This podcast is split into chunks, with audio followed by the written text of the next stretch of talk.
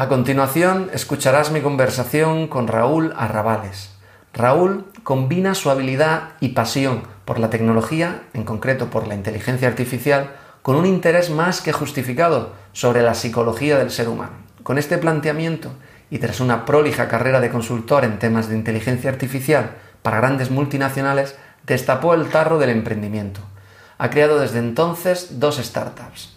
Una de ellas es Psicobótica, en ella desarrollan productos para la evaluación psicológica de seres humanos a través de algoritmos de inteligencia artificial e interfaces humano-máquina. Charlar con Raúl es un increíble placer. Su discurso demuestra una gran tarea reflexiva previa y esto lo combina con un gran sentido del humor. No es fácil encontrar perfiles así. Como en otras ocasiones he mencionado, existe una alta correlación entre el sentido del humor y la inteligencia. En este podcast encontrarás, gracias a Raúl, mucho de ambas. Este es el podcast de inteligencia artificial más humana. Este es un proyecto de Clubes de Ciencia España con la colaboración económica de varias organizaciones. Si te gusta el contenido, suscríbete en nuestro canal de YouTube, iTunes, Spotify o iVoox. O simplemente conecta con nuestra organización Clubes de Ciencia España a través de Twitter, Facebook o LinkedIn en arroba clubescienciaes. Y ahora, aquí comienza mi conversación con Raúl. No te conocía hasta hace unos meses que un amigo en común nos presentó y me alegro mucho de que nos presentase porque realmente eres una de esas personas que yo considero que tiene un discurso diferente, una manera de hacer las cosas diferente, una manera de pensar diferente y a mí me encanta estar en contacto con gente así. Y aparte te agradezco que, que participes en el podcast. Un placer, un placer, ya sabes. Pues quería empezar con algo que empiezo con todo el mundo por ahí y puesto que esto es un podcast en el que hablamos de temas de inteligencia artificial, me gustaría saber cuál fue tu primera interacción con el concepto de inteligencia artificial. Pues la verdad que no me acuerdo. Creo, supongo que sería en, en la carrera porque estudié informática. Y claro, ahí tenemos la asignatura de inteligencia artificial que suele ser, no recuerdo, pues supongo que en tercer curso o algo así. Y entonces ya me sonaba, ¿no? De verlo en el plan de estudios. Pero de esto que no sabes muy bien lo que es, y probablemente, pues dudo, o sea, dudo si ya lo conocía probablemente por, por la ciencia ficción, seguro. Pero vamos, como disciplina así ya científica y que pudieras estudiar, pues lo tenía en la carrera, claro. Y que, o sea, la impresión que te dio es que no le mostraste mucho interés. No, al revés, no, me, me pareció interesante. Eh, lo que pasa es que, claro, es, es, curioso porque, claro, primero me parecía interesante, yo creo, por, por, la idea que tenemos todos de la ciencia ficción, de que eso tiene que ser guay, ¿no? Eh, los robots que van por la calle y hacen cosas. Esa es la idea que yo creo que tiene todo el mundo, todo el mundo cuando oye esto al principio, ¿no? Y luego, bueno, me sorprendió como muchas cosas de cuando estudias ya una ingeniería o técnicamente que empiezas a ver qué hay detrás. Y bueno, te llevas dos, dos sorpresas. Una, que esto de la ciencia ficción, pues bueno, no es tan eh, no es tan real como puede parecer. Y otra que luego hay cosas que sí que son reales y que puede hacer uno mismo y eso también es muy motivador, ¿no? Es decir, oye, voy a hacer, yo soy capaz de hacer un sistema de inteligencia artificial, ¿no? Suena como, como guay, eso es lo que recuerdo. Y profundizando un poco en esos estudios, tú eres una persona joven. Eh, pero eh, los planes de estudio en la universidad pues eh, me imagino que estaríamos hablando de, principios de 2000, finales del de los 90. Eh, ¿Cuál era el enfoque de esas asignaturas de inteligencia artificial? ¿Qué se enseñaba? ¿Esa inteligencia artificial que intenta inspirarse mucho en una, en una filosofía psicológica, de descripción de cómo funcionan las ideas, los pensamientos, o más del mundo de la matemática, machine learning, deep learning? Pues era a ver, bueno, ahora las cosas van cambiando, ¿no? Sí. Eh, pero sí que es verdad que había el problema este. Van cambiando mucho más a esto segundo, a Machine Learning, Deep Learning, ¿no? Van, van, cambiando en el sentido de que tradicionalmente en la universidad pues ha estado este problema que se conoce de siempre, ¿no? De esa lejanía o cierta, mm, bueno, del perfil muy académico o muy investigador en el que, pero en cualquier disciplina, no solo en inteligencia artificial, pero en este caso muy, muy claro, ¿no? Como los perfiles que impartían clases, ¿no? En ese momento, pues suelen ser, eh, pues eso, personas académicas, ¿no? Investigadores que se dedican a, a hacer ciencia, a publicar artículos científicos, pero que no suelen estar o no solían, eso va cambiando, es lo que digo que va cambiando, ¿no? no solían estar en el día a día de la industria. Entonces, claro, tienes una visión de lo que es el campo muy desde la academia, desde la teoría o desde el problema típico de juguete, ¿no? Un problema que no es eh, directamente no lo ves aplicable al mundo real. Y luego lo que me preguntas, si era un enfoque más bioinspirado, bioinspirado en ese o, o, inspirado en la psicología humana, ¿no? Sí. O si era un enfoque más analítico, más basado en la matemática pues eh, se ven las dos partes. Siempre yo creo que se han visto las dos partes. Sí, pero inicialmente no te da la impresión de que eh, estaba, tenía mucho más peso la parte de descripción del pensamiento. Marvin Minsky, por ejemplo, pues, y este eh, Whitson, creo que se llama, pues hacían descripciones de, por ejemplo, qué, qué, qué, componentes había en un objeto para poder luego describirlo en un algoritmo y, generalizar lo máximo posible, ¿no? Y eso, una, eso es una, una, filosofía muy diferente a la de dame datos, voy a optimizar una función y ajustar a, esos datos para poder. Sí, yo creo que sí, lo que comentas son los enfoques eh, más inductivos, que son de abajo. Exactamente. Inductivos, los de abajo arriba, ¿no? Que, que, son los de Machine Learning y Deep Learning, los del aprendizaje automático, donde el conocimiento se produce a partir de ver muchos ejemplos, ¿no? Por eso la importancia que le damos ahora tanto al conjunto de datos, a tener un conjunto de datos bueno para a partir de ahí poder construir un conocimiento de alto nivel que sea útil, ¿no? que sea eh, accionable. Y la el otro enfoque es el deductivo. Sí, exacto. El de arriba a abajo, ¿no? Desde, oye, yo tengo, muy como ya hablando casi de filosofía, ¿no? Bueno, casi, ¿no? De kantiano, ¿no? De las, de las categorías puras. Yo tengo una categoría, yo ya sé el concepto perro y gato, y eso yo lo... A llevarlo a un algoritmo. Eso es, lo hago pues una ontología o lo defino de alguna forma y lo, lo operacionalizo hacia abajo. Eh, yo creo que siempre se han visto, siempre desde el origen, es verdad que al principio se fue, al principio de la IA se ha sido más ingenuo, como es normal, ¿no? Al principio de cualquier disciplina, se ha sido más ingenuo pensando que podíamos tener un buen enfoque de arriba a abajo, solo. De decir, vale, yo voy a definir eh, la tarea a nivel conceptual con mis pensamientos, hago un mapa mental, hago un diagrama, hago cualquier, una estructura de datos, un esquema, y eso yo lo pongo a funcionar. Y con eso voy a poder hacer, por ejemplo, un chatbot, un agente conversacional, ¿no? Que es el ELIZA este del año 67 y tal. Pero, claro, ahí te das con la pared de que esto luego no escala, no funciona. Y entonces, luego, pero ya, pero también hace mucho, ¿no? Aparecieron los enfoques esos inductivos, los de, pues las redes de neuronas artificiales y todo eso. Yo creo que la jugada ahora, que es la que está ahí, que no termina de arrancar del todo, pero yo creo que cada vez estamos más cerca, es combinar esas dos áreas. Porque es verdad que cada una ha ido por su lado, por un tema también académico, un tema del celo de los grupos de investigación o de las líneas, de que la gente al final defiende sus posturas, ¿no? Y claro, en, algo tan específico como un programa de doctorado, como una línea de investigación, donde la gente está publicando, está defendiendo unas posturas, pues sin quererlo muchas veces, eh, tú defiendes una, una, línea de acción y entonces esas líneas estaban entre comillas, separadas. Eh, gente que decía, no, no, el enfoque bueno es el de abajo arriba, y entonces yo me voy a dedicar a la red de neuronas, y otros que decían, no, no, no, el enfoque es el de los sistemas expertos, el del conocimiento previo, que luego yo lo llevo para abajo. Esperemos, yo mi, idea y la intención, que es algo que se conoce ya hace mucho, de hace mucho tiempo, ¿no? como un sistema híbrido, es que, que tengas un sistema, o sea, la, inteligencia artificial o, el, o cómo funciona un humano, es que usa los dos, usa el inductivo y, el deductivo a la vez. Sí, sí, sí. No, tiene sentido tenerlos separados.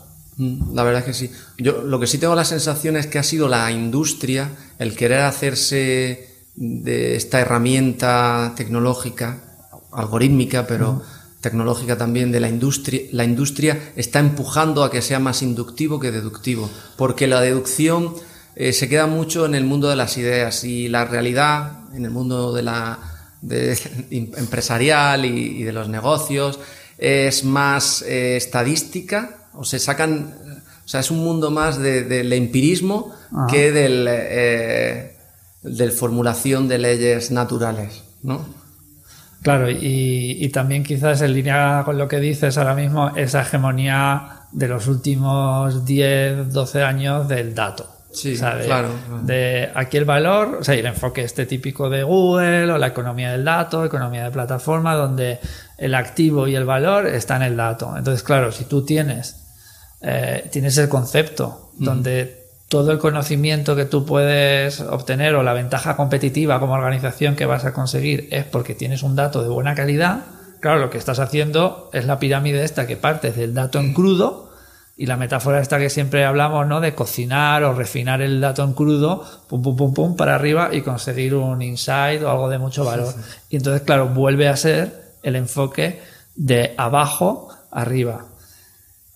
¿Qué problema tiene esto? Que yo insisto con el tema de que cuando vas de abajo arriba te mueves en un entorno subsimbólico. ¿Vale? Que es lo que hablan. A ver, a mí me gusta decir subsimbólico, a lo mejor no se entiende nada. A ver, pues explícalo. Pero voy a explicar, sí.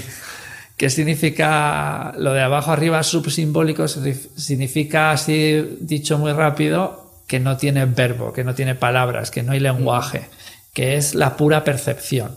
Y entonces estamos hablando de, de em, de sistemas de percepción computacional, donde lo que tú persigues a partir de un dato de entrada, por ejemplo, un conjunto de píxeles, una imagen, haces un proceso inductivo de abajo arriba y lo que generas de lo que no tiene símbolo, de lo que no tiene verbo, de lo que no tiene significado, que son píxeles y son ceros y unos y ya está, ahí emerge o aparece un patrón y a ese patrón Luego le pones un nombre, que es la etiqueta típica que siempre usamos en Machine Learning. Esa etiqueta ya es un símbolo. Por eso decía antes que no puedes pensar en un entorno subsimbólico que no tiene símbolos, que no tiene palabras, porque claro, ver que yo mire aquí la mesa y vea un enchufe o vea un bolígrafo y reconozca eso como un objeto, eso es, en principio, pues es mi retina que percibe esos fotones, eh, mi corteza, al final mi corteza visual identifica por ahí o el objeto y en algún momento alguna neurona o un conjunto de una población de neuronas es la que dispara un patrón determinado y eso me hace a mí percibir que hay un bolígrafo. Al final todo ese proceso va junto, porque el símbolo que es el bolígrafo viene, aparece en virtud de que ha sucedido todo ese proceso previo hacia, abajo el problema que tú hacías alusión al principio, ¿no? De que la gente tradicionalmente, los investigadores me refiero tradicionalmente, se centraban en un ámbito muy de alto nivel, muy simbólico, era el problema que decía en inglés del symbol grounding, de que el símbolo no estaba enraizado. Yo traduzco lo de symbol grounding como enraizamiento o, ¿cómo se dice? O, o cimentación, no sé cómo traducirlo, la verdad. El llevarse los símbolos a la tierra al ground truth, a la verdad de la, de la realidad que hay en el entorno. ¿no? Entonces, el, el, problema tradicional que hubo eran los típicos ejemplos, los que hayan estudiado inteligencia artificial, pues cuando trabajabas con Prolog o con Lisp y ponías Pepe tiene 40 años, María tiene 50 años.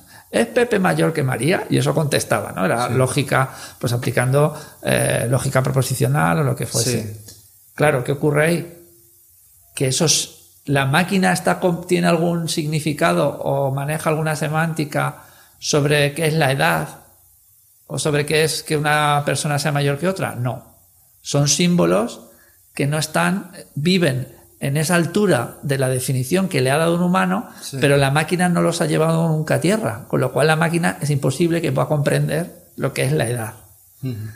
Sin embargo, si tú sí haces ese ejercicio ontológico, ¿no? ese ejercicio de, que la ontología, que, la, que los símbolos no vengan como arbitrarios porque los pone un humano, sino que esos símbolos se creen a partir de la experiencia, pues eso es más parecido a lo que, a lo que ocurre con un humano, ¿no? Con nosotros, con los bebés cuando empiezan a, a, aprender a hablar y los primeros símbolos como palabras que usan o, señales como el estímulo índice, cosas así, ¿no? eso ya empieza, ahí es donde se ve en el desarrollo de los humanos, se ve muy bien cómo, cómo el, el área simbólica y subsimbólica mm, colaboran y, se engarzan, se integran en, uno, en un solo sistema. Sí, yo, o sea, retomando un poco esto de la inteligencia artificial, o sea, el objetivo de como disciplina científica y la, digamos, la zanahoria que hace al científico moverse en ese sentido, yo creo que es como se define inteligencia artificial, que es reproducir el comportamiento inteligente de los humanos. O sea, no se aspira a nada más. Aunque nada menos. No, ya, pero que no. Yo creo que la inteligencia artificial no se aspira a crear eh, un ser humano biónico. Eh, se vislumbra como algo posible, pero el objetivo eh, del científico es el reproducir eso. Y, los datos, o sea, la, oportunidad que la cantidad de datos en la que podemos trabajar ahora nos permite encontrar patrones para poder hacer, eh, extraer un poco algorítmicamente ese, tipo de comportamiento, esa explosión yo creo que ha, llevado al, ha llegado al punto en que uno se plantea, ¿es necesario la vía inicial deductiva que estábamos siguiendo? y, puede ser que, a lo mejor el investigador o la comunidad de investigadores pierdan un poco ese. Porque yo creo, yo creo en lo que tú dices, en la mezcla. En la mezcla. En general, yo soy de muy aristotélico y, en la virtud está en el punto medio, siempre. Aunque, aunque no me lo crea, siempre apuesto por eso. Pero sí que pienso que la tendencia ahora, hoy en día, es a, a desprestigiar un poco esa, esa otra alternativa. Y tú dices que la evolución puede ser a mezclarla.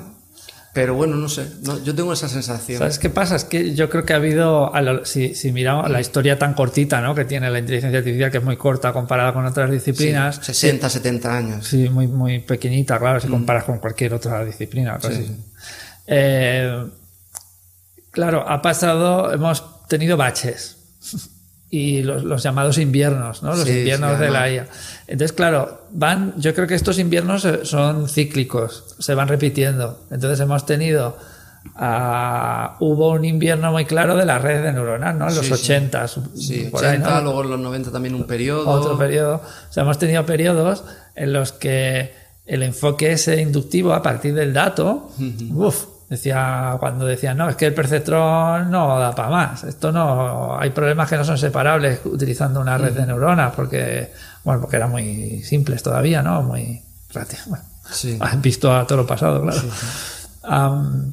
y entonces, pues cuando una técnica no tiene mucho éxito, pues la gente se desilusiona y dice, bueno, pues por aquí no vamos. Pero es un tema yo creo que es un tema social, porque al final la ciencia, o sea, no nos olvidemos, la ciencia, mira que a veces encumbramos no el método científico, y yo soy científico. tiene tendencia. Pero la ciencia es un fenómeno social y como tal pues tiene tendencias, tiene moda. no, es un fenómeno social, pero tiene asociado, tiene asociado el. Digamos que es parte de la cultura, ¿no? y la cultura pues se mueve también por, por, impulsos eh, sociales o por, por, bueno, por las creencias que tienen los grupos sobre hacia dónde invertir, hacia dónde poner esfuerzo, hacia dónde no. Y entonces hemos pasado épocas donde es que esto no funcionaba bien, entonces vamos, pues vamos a buscar otras técnicas y, se, y, te ibas a otro enfoque. Además, tú tenías un grupo de investigación y decías, por aquí no estoy publicando artículos, pues me voy por otro lado que publico, estás tan prosaico como eso. me voy a este otro campo. Ahora que ha pasado, que desde 2012 o por ahí, ¿no? 2010, cuando con esto de la red, el deep learning, ¿no? La red de neuronas profundas, empieza a tener un rendimiento muy superior, la gente demuestra que en tareas de, y cuidado, bueno, vamos a, separar entre tareas de percepción, es decir, percepción computacional me refiero a visión artificial, a comprensión del lenguaje natural, a, reconocimiento de, determinados patrones a partir de sensores, todo lo que es entrada. O sea, también a mí, para entender todo esto de, de la inteligencia artificial, mm, me organizo la cabeza siempre así. Es, claro. A lo mejor esto es de formación profesional de informático, siempre es, esto es entrada y salida. Entonces, todo lo que es entrada es que parto de un dato que entra hacia el organismo, hacia el algoritmo. Y entonces el primer, la primera tarea grande que yo tengo con eso es percibir. ¿Percibir qué es? Pues clasificar, hacer una clasificación, hacer una regresión, es decir, lo que hacemos habitualmente con Machine Learning. ¿Qué pasa? Que luego viene, si tú quieres, como decías al principio, imitar o emular o reproducir el comportamiento inteligente de un humano, eso involucra que no solo hagas percepción, sino que también hagas acción. O sea, tengas conducta. Y claro, cuando ya estás hablando de conducta y estás generando tú tus propias respuestas, eh, si no media, puede, puede ser, planteémoslo así, puede ser que hagas percepción de forma correcta, hagas cierto proceso y des una respuesta sin tener nada simbólico, sin tener previamente lo que dices tú, ¿no? Una, una ontología, una clasificación, unos símbolos eh, preprogramados por, por alguien? La respuesta para mí es sí, siempre y cuando la tarea sea suficientemente simple. Y entonces ahí nos sirve ver cómo ocurre esto, la jerarquía de diferente complejidad que hay en los humanos o en otros animales en cuanto a pues un movimiento reflejo de, oye, pongo el dedo, me quemo y retiro la mano, ¿eso es inteligente? Pues sí bastante inteligente. Lo que no, lo que es de tontos es dejar el dedo en la llama. Y hacen falta tres neuronas, una neurona sensitiva, la interneurona de la médula y la neurona motora. Y con eso tú quitas la mano. Hace falta ahí, claro, ponerse a hacer una antología de lo que es una llama del dolor. Pues no. La física del fuego. No hace, no hace falta. No hace falta. Ya, ya. Entonces, yo creo que, que muchas veces tenemos que alinearnos muy bien con el problema que queremos resolver. Porque ese objetivo, tú antes mencionabas el objetivo de imitar o llegar al nivel de la inteligencia humana, pero es que ese sería como el objetivo último o uno de los grandes objetivos a largo plazo. Pero ¿qué ocurre? que de una manera general. Claro, de, manera, general, general. Eso es. Pero en el día a día luego tienes muchos objetivos que no que requieren la inteligencia de una mosca. Sí. Pues imitemos El, sistema nervioso de una mosca, no el de un humano, que ya es. Ya tiene, sí, tiene Que ya es tela. Tiene su que no, somos capaces, de hecho. Claro, no, hoy por hoy, en 2020, es imposible que alguien haga un, un robot tan capaz como una mosca. sí, sí. Ya, se aproxima un poco a. Bueno, la aproximación yo creo que se hace más a nivel. Cuando se hablan de moscas o de de hormigas, eh, de, de, intentar modelar el conjunto, el swarm, ¿no? El, el enjambre. El enjambre. Pero a nivel de mm, individuo, pues llega a ser tan complejo como e impredecible como el ser humano, ¿no? Porque el, el, número, el espacio, digamos, de, de posibilidades es no infinito, pero, muy difícil de acotar. Bueno, te quería, te quería preguntar también eh, ¿Por qué decidiste, por qué Raúl, el Raúl pequeño, decidió estudiar ingeniería informática? ¿Qué te llevó a ello? Esto es muy triste, ¿eh? Es muy triste. no, es broma. Me refiero a que es muy triste porque me gustaría contestar algo así como, ah, porque muchas veces oyes entrevistas, ¿no? De estas a gente y la gente te dice, yo desde que tenía seis años sabía que no tenía ni idea. y yo estudié informática, pues, pues de rebote porque no sabía qué hacer. ya está. Sí, sí. y, yo, creo que es habitual, o sea, es muy, lo veo hoy también muy habitual cuando hago, cuando hablo con con gente de secundaria, con alumnos, alumnas que están ahí para decidir qué hacen o qué estudian o qué profesión van a tener.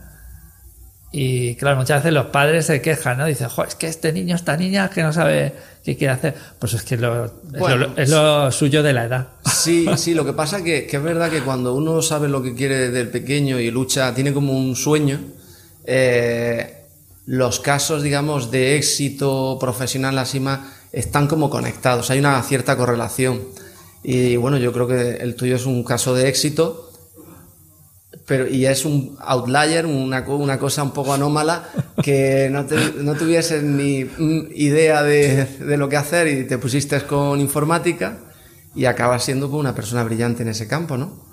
Bueno, yo me llevé la sorpresa, esto es claro, esto ya es el factor suerte, digámoslo así, porque yo, a ver, en su momento como no tenía claro qué estudiar, pues eh, al final te diriges, en, ese momento era, bueno, ¿qué salida ya? Como yo no lo tengo claro, que un tema pragmático es, ¿para qué me da la nota? si quiero no tenía claro, sí tenía claro que quería hacer estudios superiores, eso sí lo tenía claro, ¿no? Que quería ir a la universidad, eso sí. Em, pese a que me habían recomendado que no, en el colegio. Ah, eso es otro clásico de, de, las malas evaluaciones psicológicas, es otro tema. Eh, y, tenía claro eso. Y entonces, claro, aposté por lo que te dice todo el mundo. Oye, ¿qué hay de salidas profesionales? Lo que te dicen los adultos. Oye, trabaja. Oye, dedícate a esto, que de esto va a haber trabajo, ¿no? Entonces era el momento en que la informática era, ¡buah! Ordenadores va a haber en todos sitios, va a haber trabajo, esto te interesa. Y entonces esa fue la, la decisión inicial. Eh, luego te decía que me llevé la sorpresa porque cuando empecé a estudiar me di cuenta que no era lo que yo pensaba. Eso también es un clásico, pasa mucho, ¿no? Que yo el consejo que le doy también muchas veces cuando en los, en los colegios en secundaria, ¿no? Me preguntan, oye, ¿qué, es que no sé si hacer esta carrera o esta otra. Claro, yo les digo, oye, mírate las asignaturas. ¿Sabe, ¿Quieres saber si te gusta la informática? Ponte a programar ya. O sea, míralo. O sea, cógete un tutorial, que es que hoy en día es que puedes sin mayor problema verlo. Y entonces lo pruebas y experimentas si te gusta o no. Yo no hice eso. Yo me, yo no había experimentado nada, no tenía ni idea. Algo había visto, ¿no? Pero como cualquier otro crío. Y, y luego sí que tuve la sorpresa de que me gustó. Pero. Pero bueno, ahí un poco siguiendo esa pregunta que te hice, realmente sigues formándote. Porque hace poco has terminado otros estudios en psicología, sí. lo cual me parece una declaración de intenciones en cuanto a tu visión de lo que decías antes, ¿no? De, que no solo es la inteligencia artificial de una manera inductiva, sino también desde la parte más eh, de entender un poco deductivamente cómo funciona el cerebro y, llevarlo ahí. Eh, ¿Hacia dónde va tu carrera? No tengo idea. Estoy muy... Esto, ¿para qué te voy a engañar? bueno, si estudias psicología y está un poco claro esa, esa esto declaración. Es, esto es todo inductivo, no sabemos qué va a salir. claro. Es que, claro, podría ser, podría ser deductivo que tú tengas un plan, un objetivo claro, y otra cosa es a ver qué sale. No, bueno, es broma. Y, como te decía antes, un poco mezcla de las dos cosas. Me explico, me explico. Yo, a ver hay, gente, es verdad que la gente a veces se sorprende y dice, bueno, si tú vienes del ámbito de la ingeniería informática, ¿cómo estudias una, o cómo te metes una disciplina que es la psicología que, parece que a priori no tiene nada que ver, ¿no? Y eso para mí, claro, no, no me ocurre, yo no tengo esa visión porque las veo dos disciplinas así, muy así. Específicamente, en el, claro, yo estudié, hice la carrera investigadora, hice la tesis doctoral en el área de ciencias cognitivas ya, con lo cual tiene toda esa parte de las ciencias de la computación, de lo que es el procesamiento de la información, que es el área pues, clásica típica en informática, y resulta que una buena parte de la psicología, que es la psicología cognitiva, se dedica también a entender cómo el, animal humano procesa la información y da respuestas. Al final, claro, algo que a priori puede, la gente puede pensar que son dominios muy separados o muy diferentes, en realidad atacan el mismo problema de base, que es eh, lo que un informático llama entradas y sensores, un psicólogo dice estímulos y sentidos, lo que un informático dice salida, un psicólogo dice conducta. Pero estamos hablando del mismo problema en esencia, de un sistema que necesita autorregularse, que necesita adaptarse al entorno, que necesita eh, sobrevivir y luego otros objetivos que pueda tener, ¿no?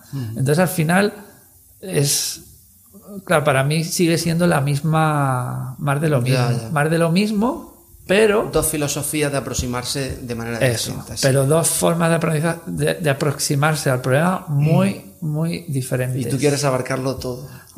eso no puede ser, eso ya me he dado cuenta que no puede ser, que eso hay que aceptarlo. Bueno, eh, tener una pierna en un sitio y otra en otro, lo cual para mí es, una estrategia vital siempre, de, no, casarse con nada.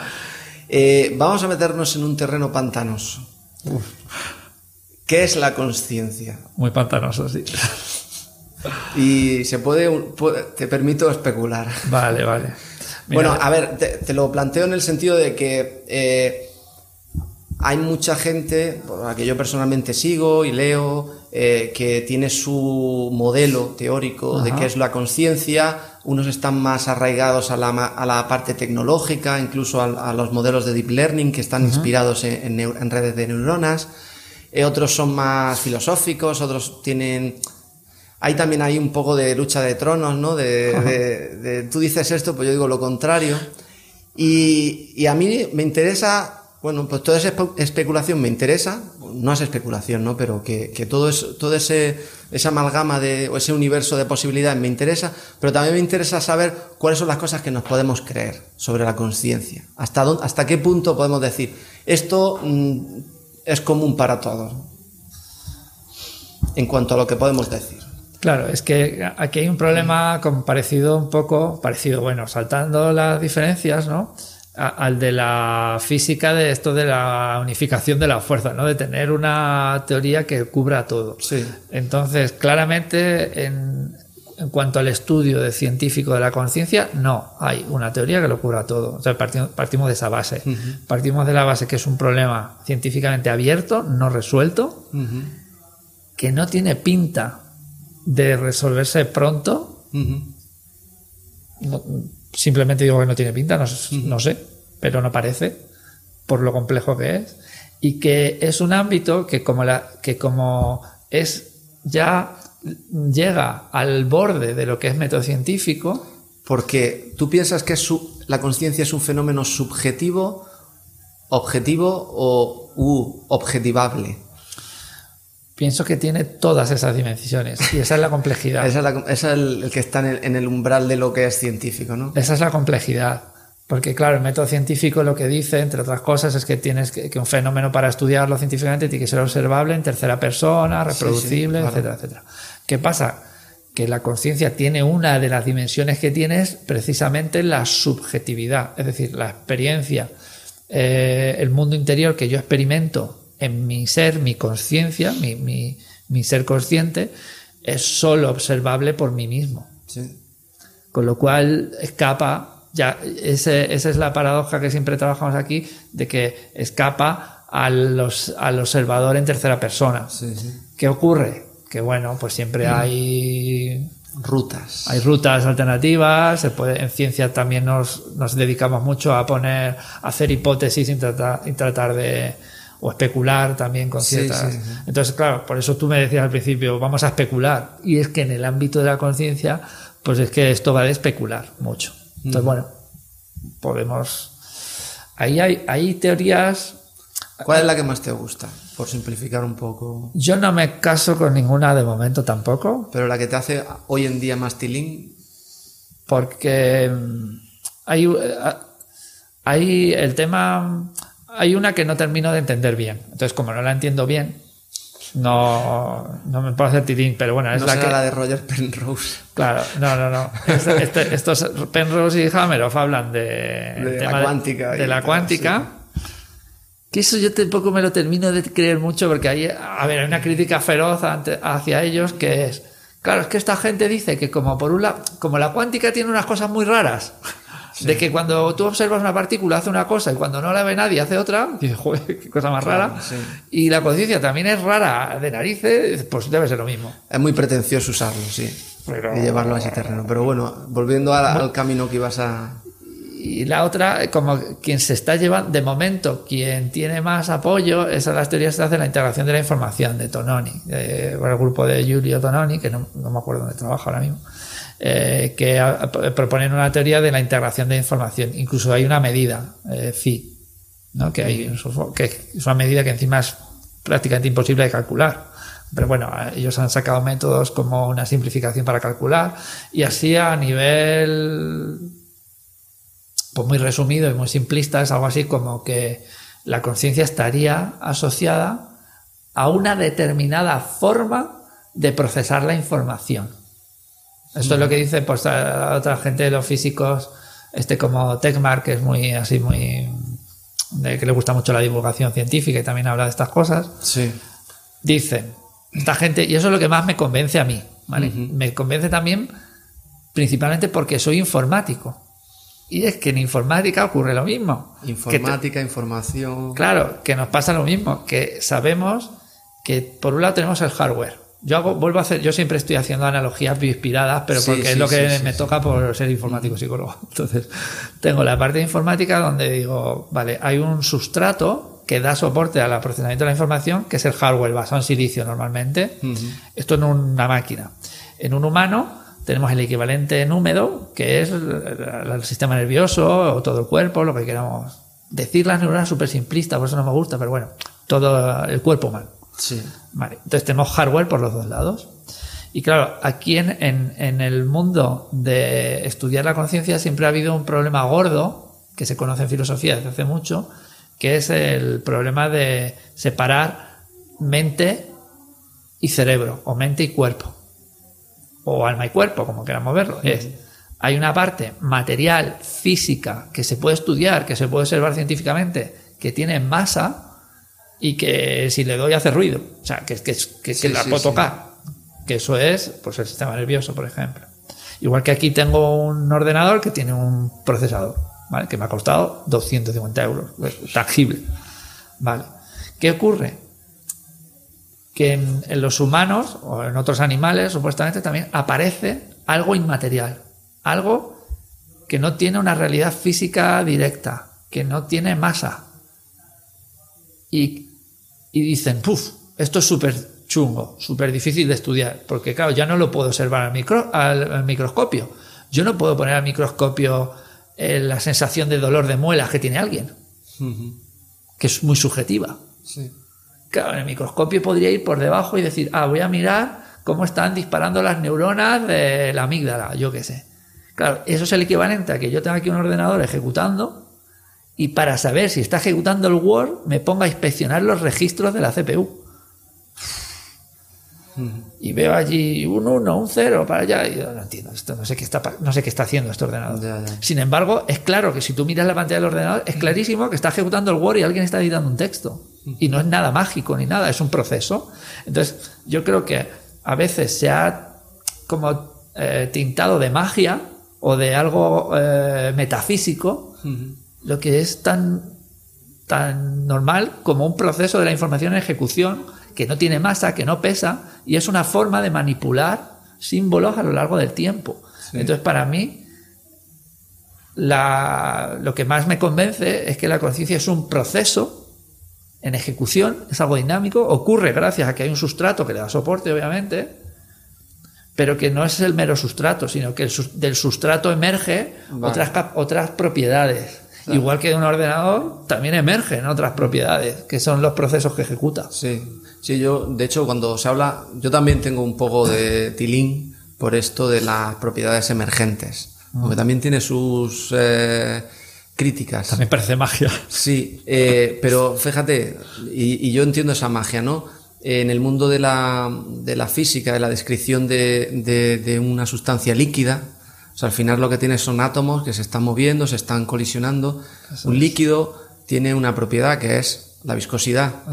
Pero cuando tú te vas al mundo de los átomos, la viscosidad no existe. O si tienes un conjunto de tres, cuatro átomos en estado líquido, por así decirlo, que no están ordenados, o gaseosos, o fluidos, mejor dicho, eh, no existen. Solo emerge esa propiedad que es medible, que es palpable, que es comparable con otras cosas, cuando, eh, cuando tienes un conjunto muy grande, empieza a interaccionar, empieza a comunicarse información, que en el caso del mundo atómico es, interacción, y, emerge ahí esa propiedad. Y, y, ahí sí te crees tú que existe la viscosidad, ¿no? No es magia.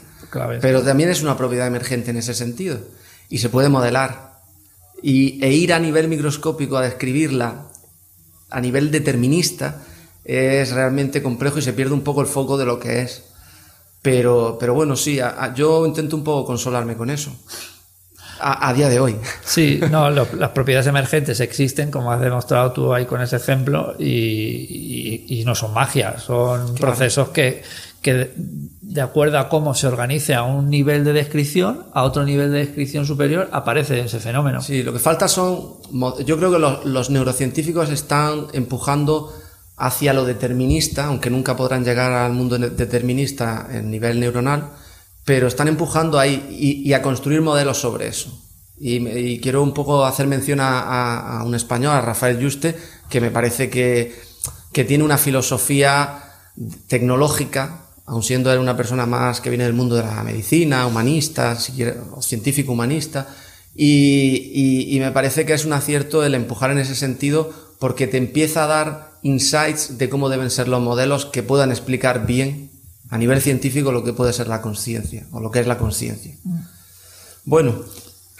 Tema duro ese. Sí, sí, pantanosillo. Eh, bueno, también eres, eh, eh, bueno, trabajas en el mundo de los negocios, has sido consultor mucho tiempo, sigues siendo consultor y has cofundado dos empresas. También eres emprendedor. Una se llama Serendipia, Serendipia y otra Psicobótica. Vale. explícame qué hacéis un poco, porque yo me imagino que esas empresas van a tener unos toques originales ya que tú también tienes una, una manera de pensar un poco sobre esto original. Pues eh, mira, ahí hay, hay una parte muy, muy pragmática, muy de negocio y hay otra parte más visionaria y de, de, producto.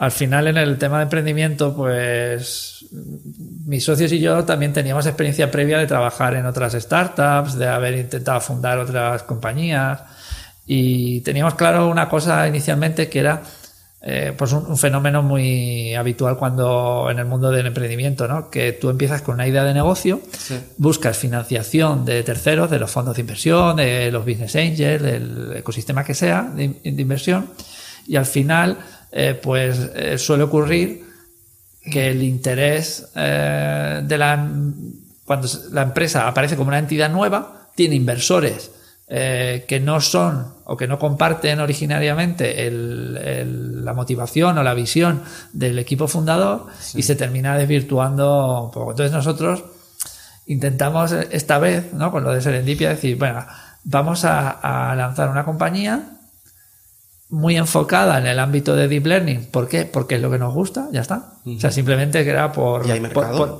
y porque, claro, coincidía que había mercado y que y que claramente era hace, hablo en pasado porque hablo de hace dos años, que justo era cuando decíamos, jo, es que la gente necesita o está demandando que se hagan proyectos de deep learning, pero el mercado, los, proveedores que hay no son capaces de darlo. Entonces, hay, mercado, hay necesidad y encima nos gusta, ¿no? Pues se confluye. Em, ¿Qué pasa? Que entramos sin financiación de terceros con la triple F, ¿no? Que es eh, Friends, Foods and Family o como queramos decir. Guay, guay. Así se empieza. Claro. ¿Qué ocurre? Que empezamos, y muy bien porque empezamos facturando con clientes y nos convertimos, pues no sé si queriendo o sin querer, por esto que el modelo de negocio va evolucionando cuando toca el mercado, en una empresa de servicios, de consultoría de nicho, pero de servicios donde cada proyecto es diferente, muy diferente, porque además no estamos especializados en ningún sector, como muy, muy transversales. Como la propia tecnología. Como la propia tecnología. Y entonces, bueno, pues hemos tenido clientes de diferente índole y al final lo que nos estaba pasando es que estamos viendo, decíamos, joder, no tenemos, nos gusta, querríamos, luego decíamos, queremos hacer producto también, queremos crear algo propio. Porque cuando estás haciendo servicios, está muy bien porque estás facturando, pero la forma de crecer o de escalar un modelo de servicios, claro, es pues teniendo más gente, teniendo, convirtiéndote en una consultora donde al final, claro, en la línea la marca tu cliente como debe ser, ¿no? Porque al final es el valor añadido que das.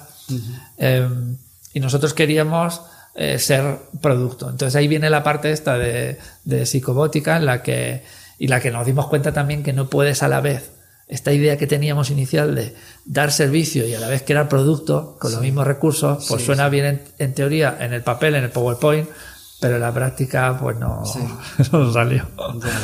Y lo que estamos haciendo ahora es la línea, separar esa línea de psicobótica, donde la idea es eh, la línea central y el valor de crear, o sea, crear valor con producto es inteligencia artificial aplicada a la psicología. Entonces ahí yo también, claro, es donde me encuentro muy cómodo porque mezclo mis dos. Y eh, además puede llevarlo a tener un enfoque también social, de salud. ¿No? Porque la psicología, pues. Es salud mental, es orientada a salud mental. Entonces aquí, pues todas las técnicas nuevas que hay de deep learning, de pues imagínate, eh, una línea clara que tenemos es la de el diagnóstico temprano, que hacemos mucha falta muchas veces diagnóstico temprano de problemas psicológicos o de, o de patologías mentales que se puedan hacer a partir de análisis de lenguaje, cosas de ese estilo. Vale. Eh, te mueves también mucho en ámbitos divulgativos. Mm. La verdad que mal por mi parte porque hay mucho material tuyo audiovisual, yo consumo mucho material audiovisual, generalmente anglosajón. Sí, yo. Y claro, ahí no, no te he visto. A mí me pasa igual. Así. Que tiendo a... El caso es que, eh, bueno, con toda esa experiencia tan grande que tienes en la divulgación y, lo bien que lo haces y lo original que eres en tu, en tu discurso, eh, ¿qué es lo que te parece importante transmitir cuando hablas de inteligencia artificial? ¿Qué te, qué te interesa que tu público general, ¿no? Eh, percibas de la inteligencia artificial. Sí, yo creo que ahí tenemos todo lo que nos dedicamos a esto, bueno, a cualquier disciplina científica, vamos, o técnica, tenemos una responsabilidad de transmitir al público en general de forma, a ver cómo lo digo sin, o sea, de forma correcta, de forma fehaciente, de forma realista, lo que estamos haciendo. ¿Por qué digo esto de realista? ¿Por qué hago hincapié en eso? Es que yo, o sea, tengo una visión muy clara de que los medios, por un tema de, presión que tienen la, en la propia labor de, de comunicación, tú compites por, por la lectura o por el consumo de tus contenidos.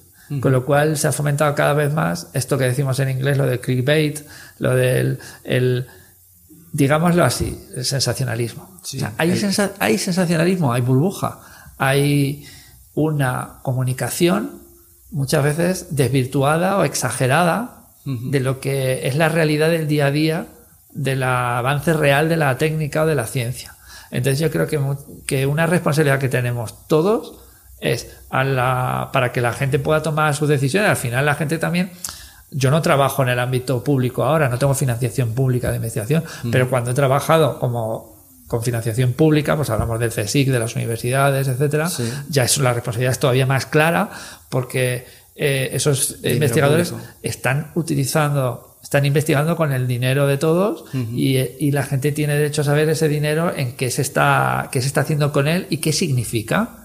Y no quedarse con el titular sensacionalista que hay veces. Entonces, a ver, suena como muy... Parece que estoy atacando mucho a los medios, ¿no? En el sentido de que, que, que no dicen la verdad. Y no es eso. Hay medios especializados que hacen divulgación, que no son científicos, que son periodistas científicos, que lo hacen muy bien y mantienen esa línea. Pero ¿qué pasa? Que luego está la gran, el más media, ¿no?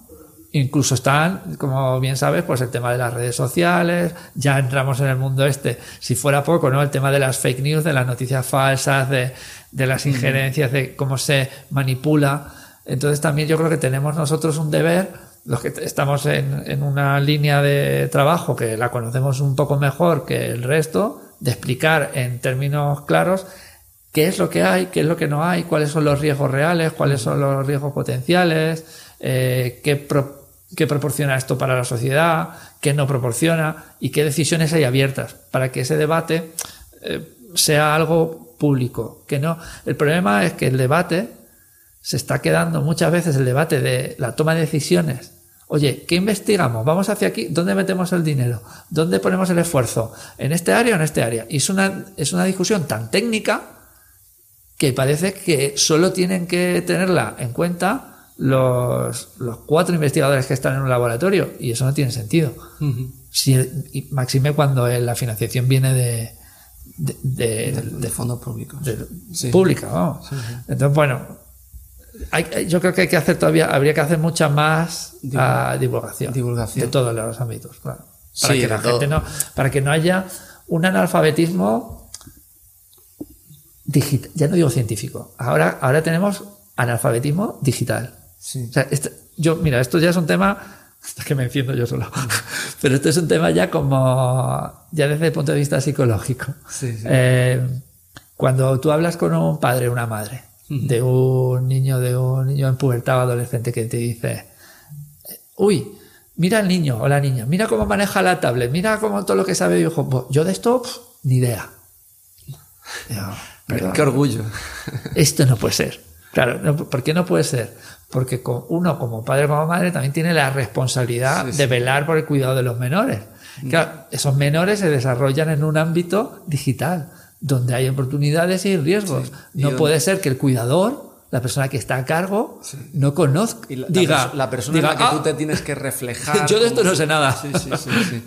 sí. ahí hay una, especie de inconsistencia con lo que el ser humano ha sido evolutivamente, que siempre los padres han sido un punto de referencia de conducta. Sí, ¿no?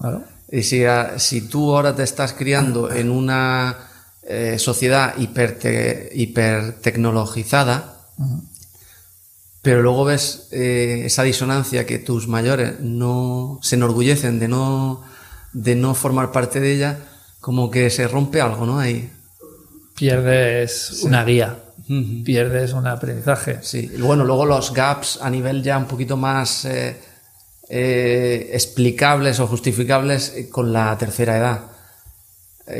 donde todo se está. Claro, mucha gente dice: ¿por qué no se puede hacer las votaciones, las elecciones informáticamente, por el teléfono móvil? Y, bueno, pues casi todo el mundo tiene teléfono móvil, pero es que hay gente que todavía, un porcentaje. De hecho, la pirámide en España que está invertida, eh, pues esa inversión, esa parte más ancha, es la que realmente no le, no le va a generar confianza, no va a saber, en fin.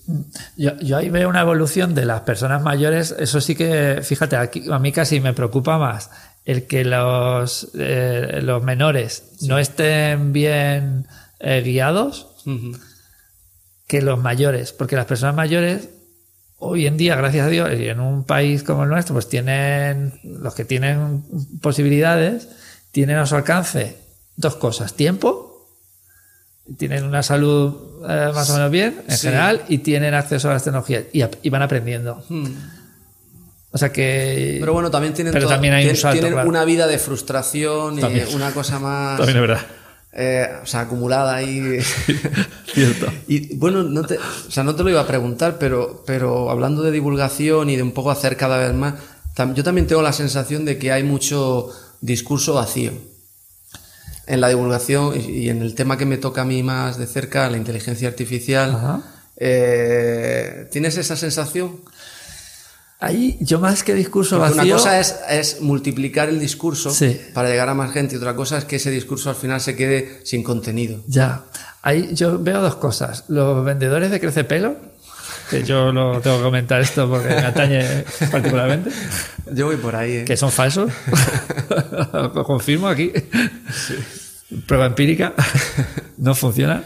Bueno, eh, vendedor de crece pelo, pues eso me refiero a, lo de el engañar, engañar directamente, decir, oye, la tecnología es capaz de hacer esta, esto. Hay veces ese engaño es eh, voluntario, es que, es que, la persona quiere engañar, y otras veces que el supuesto experto o experta se ha alimentado de fuentes no mm. verificadas o muy sensacionalistas, y entonces aumenta la burbuja y vuelve a contar una cosa que ha oído pero que no sabe si es real o no, pero la da por real. ¿no? Eso es una.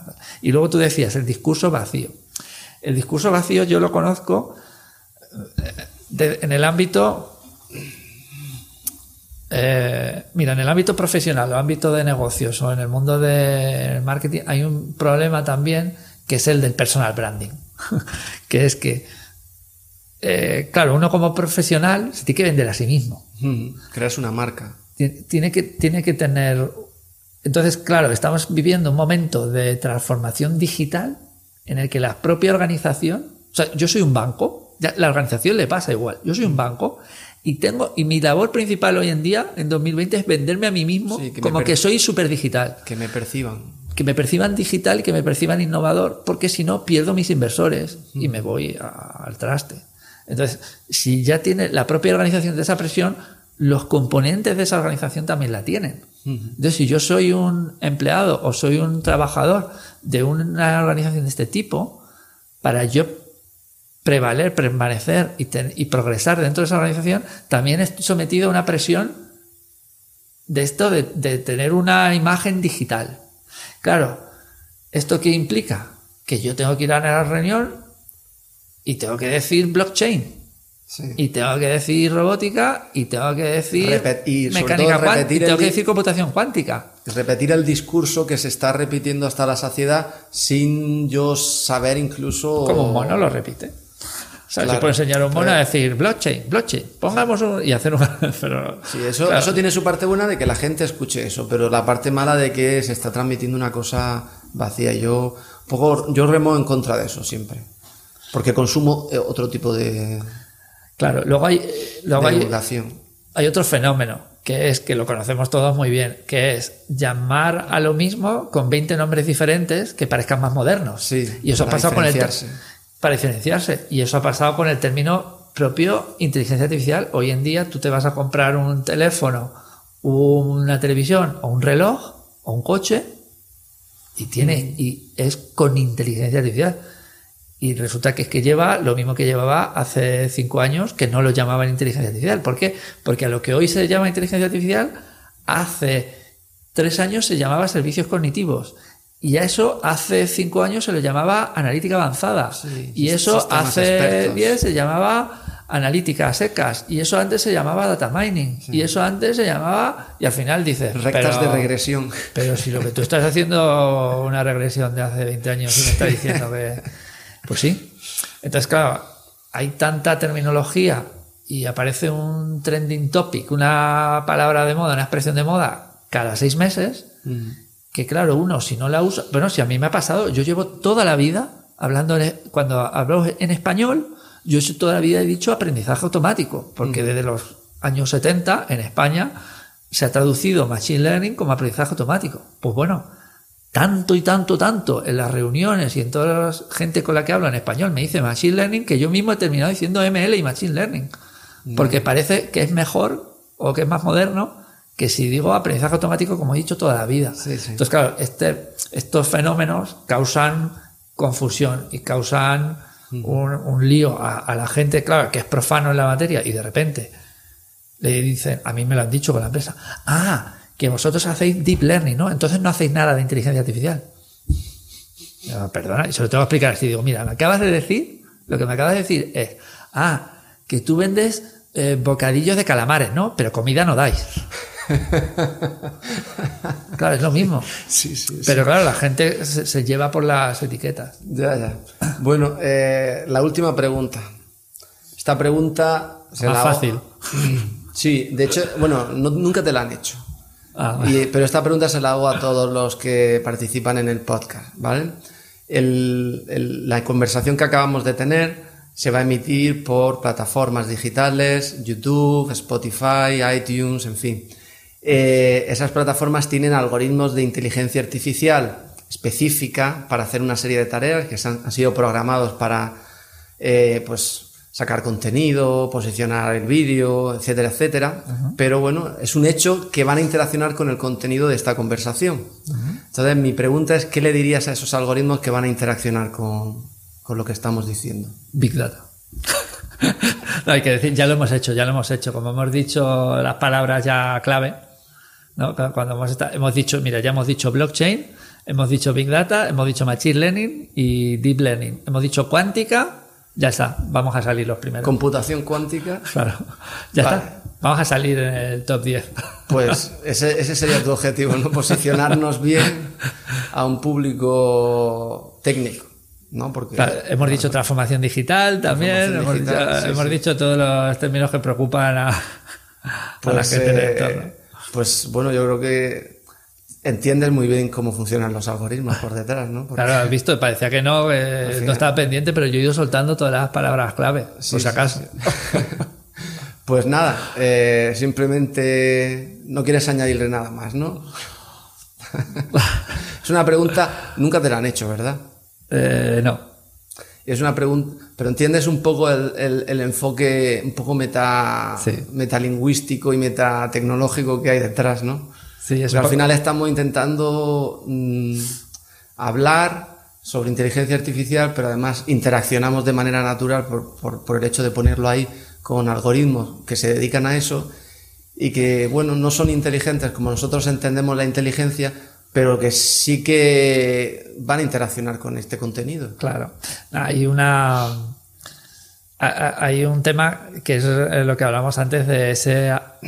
Lo que yo decía entre comillas, analfabetismo digital, es que necesitamos conocer cómo funcionan los algoritmos, porque convivimos con ellos. Entonces lo importante es que tú y yo estemos grabando este contenido y sepamos cómo los algoritmos luego van a interactuar con ellos versus a no tener ni idea. Y entonces no sabe qué ocurre. Que hay que tener cuidado con no convertirse en un siervo del algoritmo. Claro, no, no, decir, ah, como yo sé que estos algoritmos van a seleccionar cierto contenido por palabras clave que sean de interés o que tengan cierta relevancia, entonces yo las suelto y así me coloco, ¿no? Que es lo mismo que hacen para posicionar una página web o lo que fuese, ¿no? Una aplicación móvil o lo que sea. Entonces, yo creo que las dos cosas, ¿no? Por un lado está bien conocer cómo funciona, es como, joder, no tiene sentido que yo use todos los días un móvil, y una tablet y no sepa en qué principios se basan, porque entonces me convierto en... Sí, y que lo mal use. Me convierto... Y, y, un tema de educación, que sobre todo necesitamos con los menores. Ellos tienen que entender, bueno, y cualquier adulto igual, ¿no? Pero tenemos que entender cómo eh, esa economía del dato lo que busca es eh, personalizar los servicios y, lo que, y los contenidos que recibimos no son solo porque nos interesen, sino porque detrás hay un interés comercial de alguien que quiere poner una publicidad y que quiere vender un producto que es legítimo, que está muy bien, pero que puede ser un problema si la persona que recibe esos contenidos y que recibe esa publicidad no es consciente de ese mecanismo. Entonces hay que dar ese... Y sobre todo cuando acotas, cuando tienes que, por ello acotar tu discurso tanto y el contenido de tu discurso tanto, que al final ese, discurso acaba eh, distorsionado y no es real. Y yo pienso, no sé si conoces eh, una cosa que se llama la Intellectual Dark Web. ¿No, lo conoces?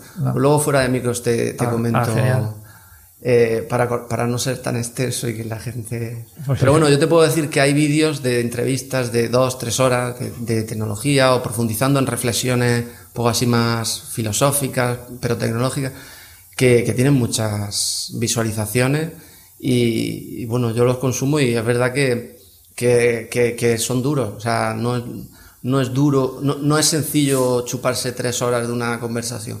Claro. Pero es que se pierde mucho. Y si te acostumbras a escuchar cosas de cinco minutos, eh, al final eso no, no pierde, pierde mucho. O sea, es, es, la punta del iceberg lo que estás viendo. Bueno, pues nada. Eh, darte una, o sea, darte las gracias por existir, por conocerte, se las doy a Dios y, y gracias por venir. Un placer, gracias a ti igualmente.